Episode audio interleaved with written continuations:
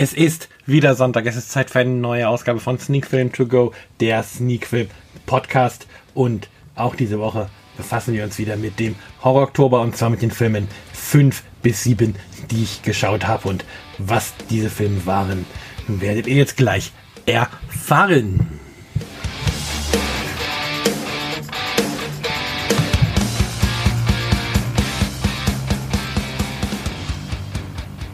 Und damit sind wir mittendrin in der neuesten Ausgabe von Sneak Film To Go, der Sneak Film Podcast. Und wie gerade schon in der Einleitung gesagt, geht es auch heute wieder um den Horror Oktober, um Horror Oktober Returns in dieser 69. Ausgabe von Sneak Film To Go, der Sneak Film Podcast. Und nachdem letzte Woche vier Filme aus dem Horror Oktober besprochen wurde, gibt es diese Woche weitere drei Filme ähm, aus dieser Rubrik. Doch zunächst einmal kommen wir zum Filmrückblick und somit zu den Filmen, die sonst noch so geschaut wurden. Und da hätten wir ähm, drei Filme zu bieten. Den Anfang macht diesmal Fantastic Four und zwar Fantastic Four von 2005, also der mit Chris Evans und ähm, wie heißt sie noch gleich? Klick, klick und Jessica Alba, genau. Und ja, den habe ich, ich glaube, auf Netflix geschaut. Und was soll ich sagen? Der Film ist echt nicht gut. Er hat ähm, sehr cheesy CGI-Effekte zu bieten. Eine Story, die wirklich dünn ist. Einen Bösewicht, den man irgendwie nicht wirklich als böse empfindet. Ähm, die Fantastischen Vier sind auch nicht wirklich so sympathisch. Und ja, dem Film geht halt alles ab, was einem guten Film was ein guter Film braucht. Und äh, ja, trotzdem will ich mir wahrscheinlich den Silver Surfer angucken, aber von mir gibt es mal gut gemeinte hm, zwei von zehn Punkten. Dann habe ich ähm, zwei Kurzfilme geschaut. Der erste Super Monsters Safe Halloween ist das Halloween Special der Kinderanimationsserie Super Monsters. Ähm, bisher nie von gehört, scheint eine Netflix-Eigenproduktion zu sein und ja, irgendwie beim Durchscrollen von Netflix bei diesem Special hängen geblieben, angeschaut. Meine Frau fand es total niedlich, mich hat es ein wenig gelangweilt. Ähm, eigentlich eine nette Idee, ähm, dort irgendwie so eine Monsterschule zu haben, wo äh, kleine Monster ähm, halt unterrichtet werden zusammen mit ich glaube auch normalen Schülern und die Monster halt nur in der Nacht zu Monstern werden und ähm, wieder alles ganz friedlich zusammenlebt, Monster und Menschen. Ja, aber es ist halt schon was für Kinder und ähm, sehr einfach gestrickte Animationen sind okay, aber jetzt nicht unbedingt was, was ich ganz so toll fand und ich würde dem Ganzen mal 4 von 10 Punkten geben.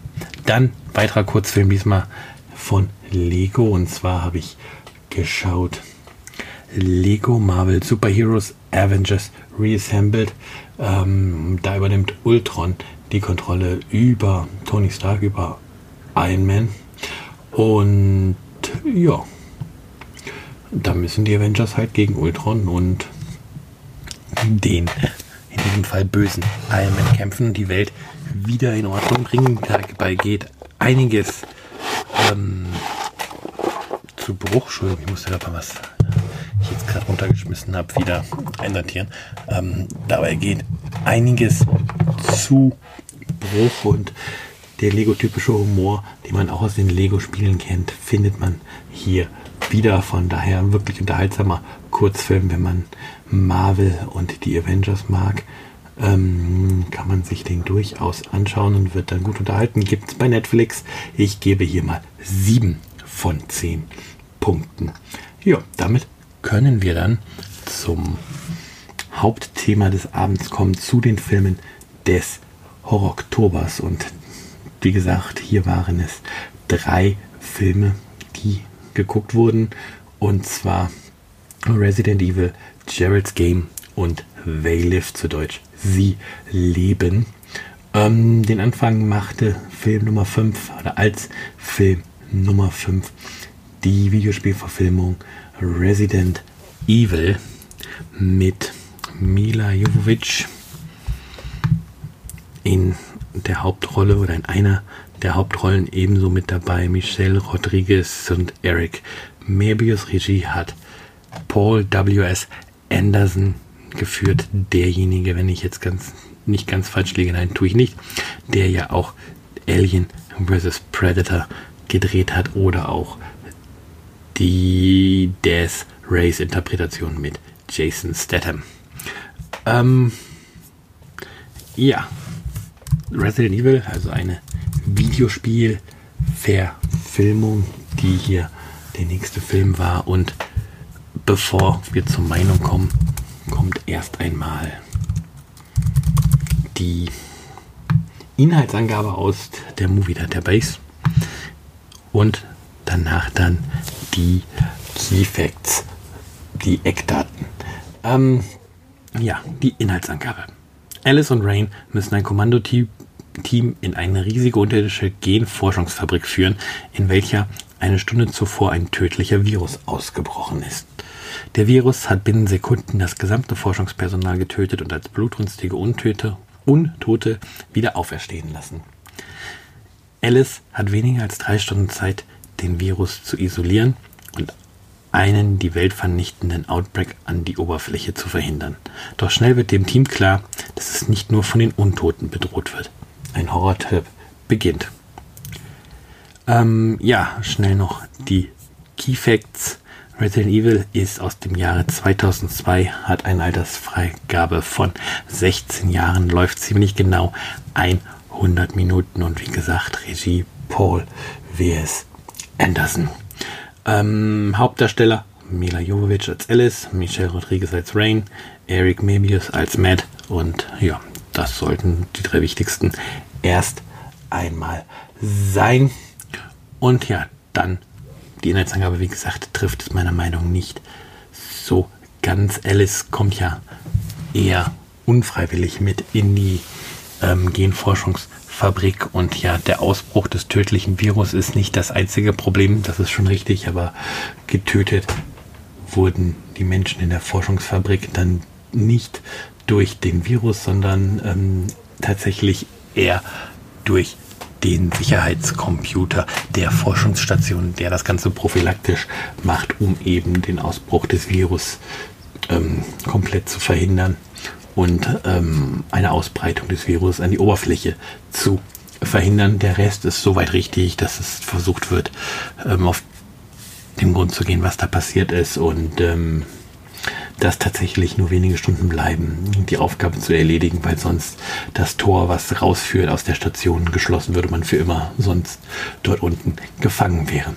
Ähm, wenn man Resident Evil gespielt hat, ist es so, dass man das Herrenhaus, in dem der erste Resident Evil Teil spielt, hier wiederfindet und auch die Umbrella Corporation, ähm, wo das Ganze stattfindet oder die hinter diesen ganzen Forschungen steht, ist dann einem natürlich bekannt und auch der Begriff T-Virus ist Kennern der Videospielvorlage bekannt, aber da hören die Parallelen auf fast schon auf. Es gibt noch die Zombie-Hunde, die es auch im Spiel gibt, aber dann ist es wirklich schon vorbei mit den Parallelen zum Videospiel, ist aber im Grunde gar nicht so schlimm, ähm, denn es gelingt Paul W.S.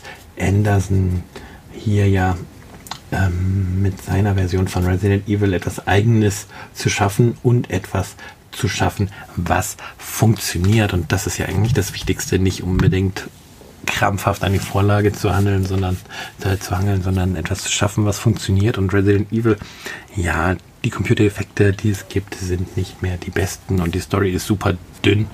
Aber irgendwie funktioniert das Ganze. Man, man spürt die Bedrohung, man, man bekommt gute Action geboten.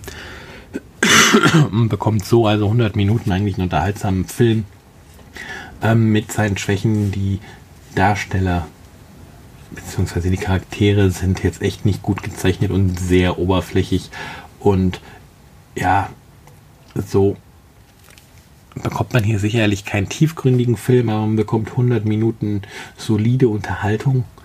Und tatsächlich ist es so, dass ähm, ich mir vorstellen könnte, jetzt auch den zweiten, dritten, vierten und was ich, wievielten Teil von Resident Evil zu schauen. Vielleicht mache ich das dann auch und von daher ähm, würde ich sagen, gibt es für den vierten Film oder habe ich bei Letterboxd ja auch schon gegeben für den vierten Film aus meinem Horror October Returns 5 von 10 möglichen Punkten. Entschuldigung, wenn hier manchmal das Fenster klappert, dann geht der Wind ein bisschen stark. Aber ich muss hier einfach lüften bei 26 Grad und warmer Luft. Ähm, ja, braucht man das. Äh, Film 6 war dann eine Stephen King-Verfilmung. Der deutsche Titel heißt wohl The Game, aber ich. Äh, nicht The Game, das Spiel. Ähm, Im Englischen Jared's Game und irgendwie kenne ich den Film oder ist er mir bewusst nur als Jared's Game auch aufgefallen und ich bin mir gar nicht sicher, ob der überhaupt als das Spiel bei Netflix drin ist in Deutsch oder ob er da auch als Jared's Game drin steht. Auf jeden Fall war dies der sechste Film, den ich geschaut habe. Und auch hier einmal kurz die Inhaltsangabe. Der Anwalt Gerald Burlingame und seine Ehefrau Jessie reisen für einen romantischen Kurztrip in die Wälder von Maine, um gemeinsam etwas Zeit in einem abgeschiedenen liegenden Haus am See zu verbringen. Da ihr Sexleben zuletzt durch Fesselspiele wieder angekurbelt worden war, will Gerald das Ganze wiederholen und fesselt seine Frau mit ihrem Einverständnis mit Handschellen ans Bett. Jessie überlegt es sich jedoch im letzten Moment anders und will das erotische Spiel beenden, worauf Gerald nicht reagiert. Im anschließenden Gerangel stirbt Gerald versehentlich und plötzlich findet Jesse sich ganz allein, ohne Aufsicht auf Hilfe gefesselt, mitten in der Wildnis wieder und beginnt langsam durchzudrehen und Stimmen zu hören. Ist am Ende doch noch jemand oder etwas anderes in der Hütte? Ähm, das jetzt das Sexleben. Nein, machen wir erst die Eckdaten. Ähm, Gerald's Game im Oktober 2017 veröffentlicht. FSK bekommen von 16. Ähm, geht 103 Minuten. Mit dabei haben wir, in den beiden Hauptrollen haben wir Carla Gugino als Jesse und Bruce Greenwood als Gerald. Ähm, ja, in der Inhaltsangabe wird gesagt, dass Fesselspiele zuletzt das Liebesleben angekurbelt haben. Das habe ich ein bisschen anders verstanden. Ähm, für mich haben diese Festivalspiele bisher nicht stattgefunden, sondern das soll jetzt wohl das erste Mal sein in der Hütte. Und ja, sie hört auch nicht wirklich Stimmen, sondern ihre Gedankenwelt wird im Laufe des Films visualisiert. Und von daher, das sind die beiden kleinen Fehler, die ich finde in der Inhaltsangabe des Films. Jared's Game ist für mich ein ordentlicher Film, der ähm, ähm, ähm, ähm, wie heißt es, bis zum Finale eigentlich ganz gut funktioniert. Das Finale kommt für mich dann doch etwas zu schnell und eigentlich könnte der Film dann nach diesem etwas zu schnell oder das Finale kommt nicht zu schnell, es, es wird zu schnell abgehandelt. Ähm, und ja, eigentlich könnte der Film, obwohl es dann so ein schnelles Finale gibt, zu Ende sein, aber dann macht der Film aus meiner Sicht einen ganz großen Fehler und ähm, ähm, versucht dann nochmal eine ganze Menge aus dem Leben zu erzählen, wie es für Jessie nach ihrem Erlebnis weitergeht. Und äh, ja, warum das gemacht wird, keine Ahnung, aber das nervt dann noch ein bisschen und zieht den Film für mich ziemlich deutlich runter, weswegen ich dann am Ende auch nur auf eine Wertung von 5 von 10 Punkten komme, weil bis dahin ist es wirklich eigentlich gut dargestellt, wie Jessie ähm, ihre Gedanken sortiert und ähm, quasi wie ihre Gedanken dargestellt werden, was ihr durch den Kopf geht und ja, ist schon relativ spannend und intensiv eigentlich und dann kommt dieses Ende, was dann wirklich sehr, sehr, sehr viel kaputt macht und ähm, ja, da hätte man sich vielleicht was anderes überlegen sollen, als es so darzustellen, wie es ist, aber hm, jetzt nicht der schlechteste Film, aber auch tatsächlich kein riesiges Highlight. Von daher bin ich dann bei 5 von 10 Punkten, wie gesagt, auch für Gerald's Game gelandet. Und ja, dann muss man mal schauen. Oder nein, was heißt, da muss man nichts schauen. Ähm, da muss man dann halt mit leben, dass es nur die 5 Punkte geworden sind. Ähm, wer jetzt nicht so anfällig dafür ist, dass es solche Enden gibt, die einen dann einfach nur nerven und dieses Ganze einfach nur noch mal unnötig lang machen, den könnte der Film besser gefallen. Aber so ist es dann am Ende nicht der wirklich gute Film. Kommen wir dann zum letzten Film des Abends. Aber da muss ich einmal kurz Pause drücken hier und was erledigen. So, dann können wir weitermachen mit der Aufnahme, wo wir stehen geblieben. Wir waren beim dritten und letzten Film des Abends bei They Live. Auch hier natürlich erst einmal die Inhaltsangabe und die Eckdaten. Und hier machen wir es, glaube ich, jetzt einfach mal andersrum. Wollen wir erstmal die Eckdaten machen. They Live, der Originaltitel auf Deutsch, Sie leben von 1989 mit einer FSK 18 Freigabe veröffentlicht. Worden, geht 93 Minuten Regie, hat John Carpenter geführt und in den Hauptrollen gibt es Roddy Piper, Keith David, Meg Foster und George Buck Flower zu sehen. Und dann jetzt die Inhaltsangabe. Zwischen Mülltonnen entdeckt der desillusionierte Arbeiter John einen Karton mit Sonnenbrillen, durch die er Werbetafeln als manipulative Propaganda zum hemmungslosen Konsum und einige Mitbürger als skelettähnliche Aliens erkennen kann. Gemeinsam mit einer Gruppe Widerständler, die ebenfalls hinter diese außerirdische Invasion gekommen sind, nimmt John den bewaffneten Kampf auf und wird daraufhin als Terrorist gesucht. Nach wilden Verfolgungsjagden und heftigen Feuergefechten gelingt es ihm, in die Kommandozentrale der Außerirdischen einzudringen und die Maschine zu zerstören, die ihnen ihr menschliches Aussehen verleiht. Ja, auch hier haben wir eine eher wirre Inhaltsangabe, denn eigentlich entdeckt Nada, so der Name des Hauptdarsteller. Ich weiß auch gar nicht, wieso hier John steht. Ähm, denn er heißt nicht John, er heißt Nada. Vielleicht heißt er John Nada, aber eigentlich wird er immer nur Nada genannt. Ähm, entdeckt er auf jeden Fall nicht zuerst die Sonnenbrillen, sondern ähm, kriegt erst mit, dass da irgendwas in einer Kirche komisch ist und ähm, da keine Messen gehalten werden, sondern dass da scheinbar irgendetwas ja abgeht, was geheim bleiben soll und nachdem dann eine Polizeirazzia stattfindet, äh, kehrt er nochmal in die Kirche zurück und findet dann in einem der Verstecke dort eben jene Kiste mit Sonnenbrillen, die er dann in einer Mülltonne platziert. Aber dann ist es richtig, wenn er diese Sonnenbrille hat, dann sieht er eben diese verdeckten Botschaften und die skelettähnlichen Aliens und versucht diese dann ähm,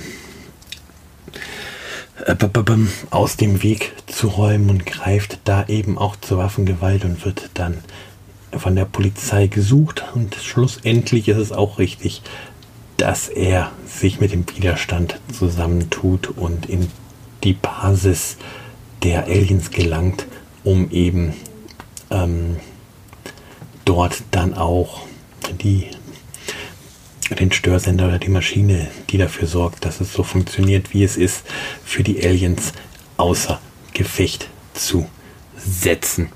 Ähm, mir hat Selif eigentlich ganz gut gefallen. Man sieht ihm an vielen Stellen sein Alter von 30 Jahren zwar an und ähm, der Film braucht sehr, sehr lange, um in Fahrt zu kommen, aber darüber hinaus ähm,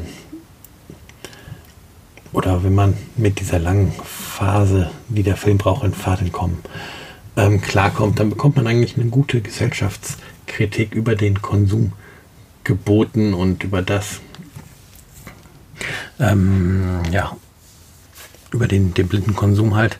Und ähm, dass man das halt nicht so hinnehmen sollte, alles und ein bisschen nachdenken, was man konsumiert. Und ja, tatsächlich ist es so, dass hier vielleicht einer der letzten großen John Carpenter-Filme über die Leinwand lief seinerzeit. Ähm, und es ist tatsächlich auch ein Film, den man wahrscheinlich oft vergisst, wenn man an John Carpenter denkt. Ich hatte ihn auch nicht unbedingt mit John Carpenter, ähm, ich hatte ihn auch nicht unbedingt mit John Carpenter in Verbindung gebracht, aber dann hat es doch geklingelt, dass der ja auch von John Carpenter ist, dem John Carpenter, der eben auch Halloween gedreht hat oder The Fog. Und ähm, ja, man merkt dann doch auch seine Handschrift in dem Film ein wenig und bekommt hier tatsächlich einen nicht ganz perfekten Klassiker geboten, den man aber durchaus mal in seiner filmischen Karriere ähm, gesehen haben sollte. Und so habe ich mich dann auch dazu entschieden, dem Film sieben von zehn Punkten zu geben. Also durchaus ein Film, der sehenswert ist und wie gesagt, trotz seiner Schwächen mit der langen, äh, dass er echt lange braucht, um die Exposition abzuschließen und äh, dass teilweise auch ähm, die Effekte nicht mehr ähm, so toll wirken und man denen tatsächlich das Alter ansieht, hat man hier wirklich einen tollen Film und ja, man muss mal gucken, wo man ihn dann schaut. Zumindestens in der Variante auf Amazon würde ich davon abraten. Da gibt es ihn nur auf Deutsch und in einem ganz, ganz komischen Bildformat. Und ähm, ja, abgesehen davon von mir eine Empfehlung für diesen Film. Wie gesagt, ein nicht ganz perfektes Meisterwerk, was mittlerweile auch 30 Jahre auf dem Buckel hat. Ja, dann sind wir durch für heute haben drei Filme besprochen sind. Jetzt haben jetzt also sieben Filme aus dem Horror Oktober gesehen, bleiben noch sechs und dann geht es vermutlich nächste Woche mit weiteren Filmen von der Horror Oktober Liste weiter in der 70. Folge dann vom Sneak Film Podcast von Sneak Film To Go, der Sneak Film Podcast. Bis dahin habt eine schöne Woche und bis dann.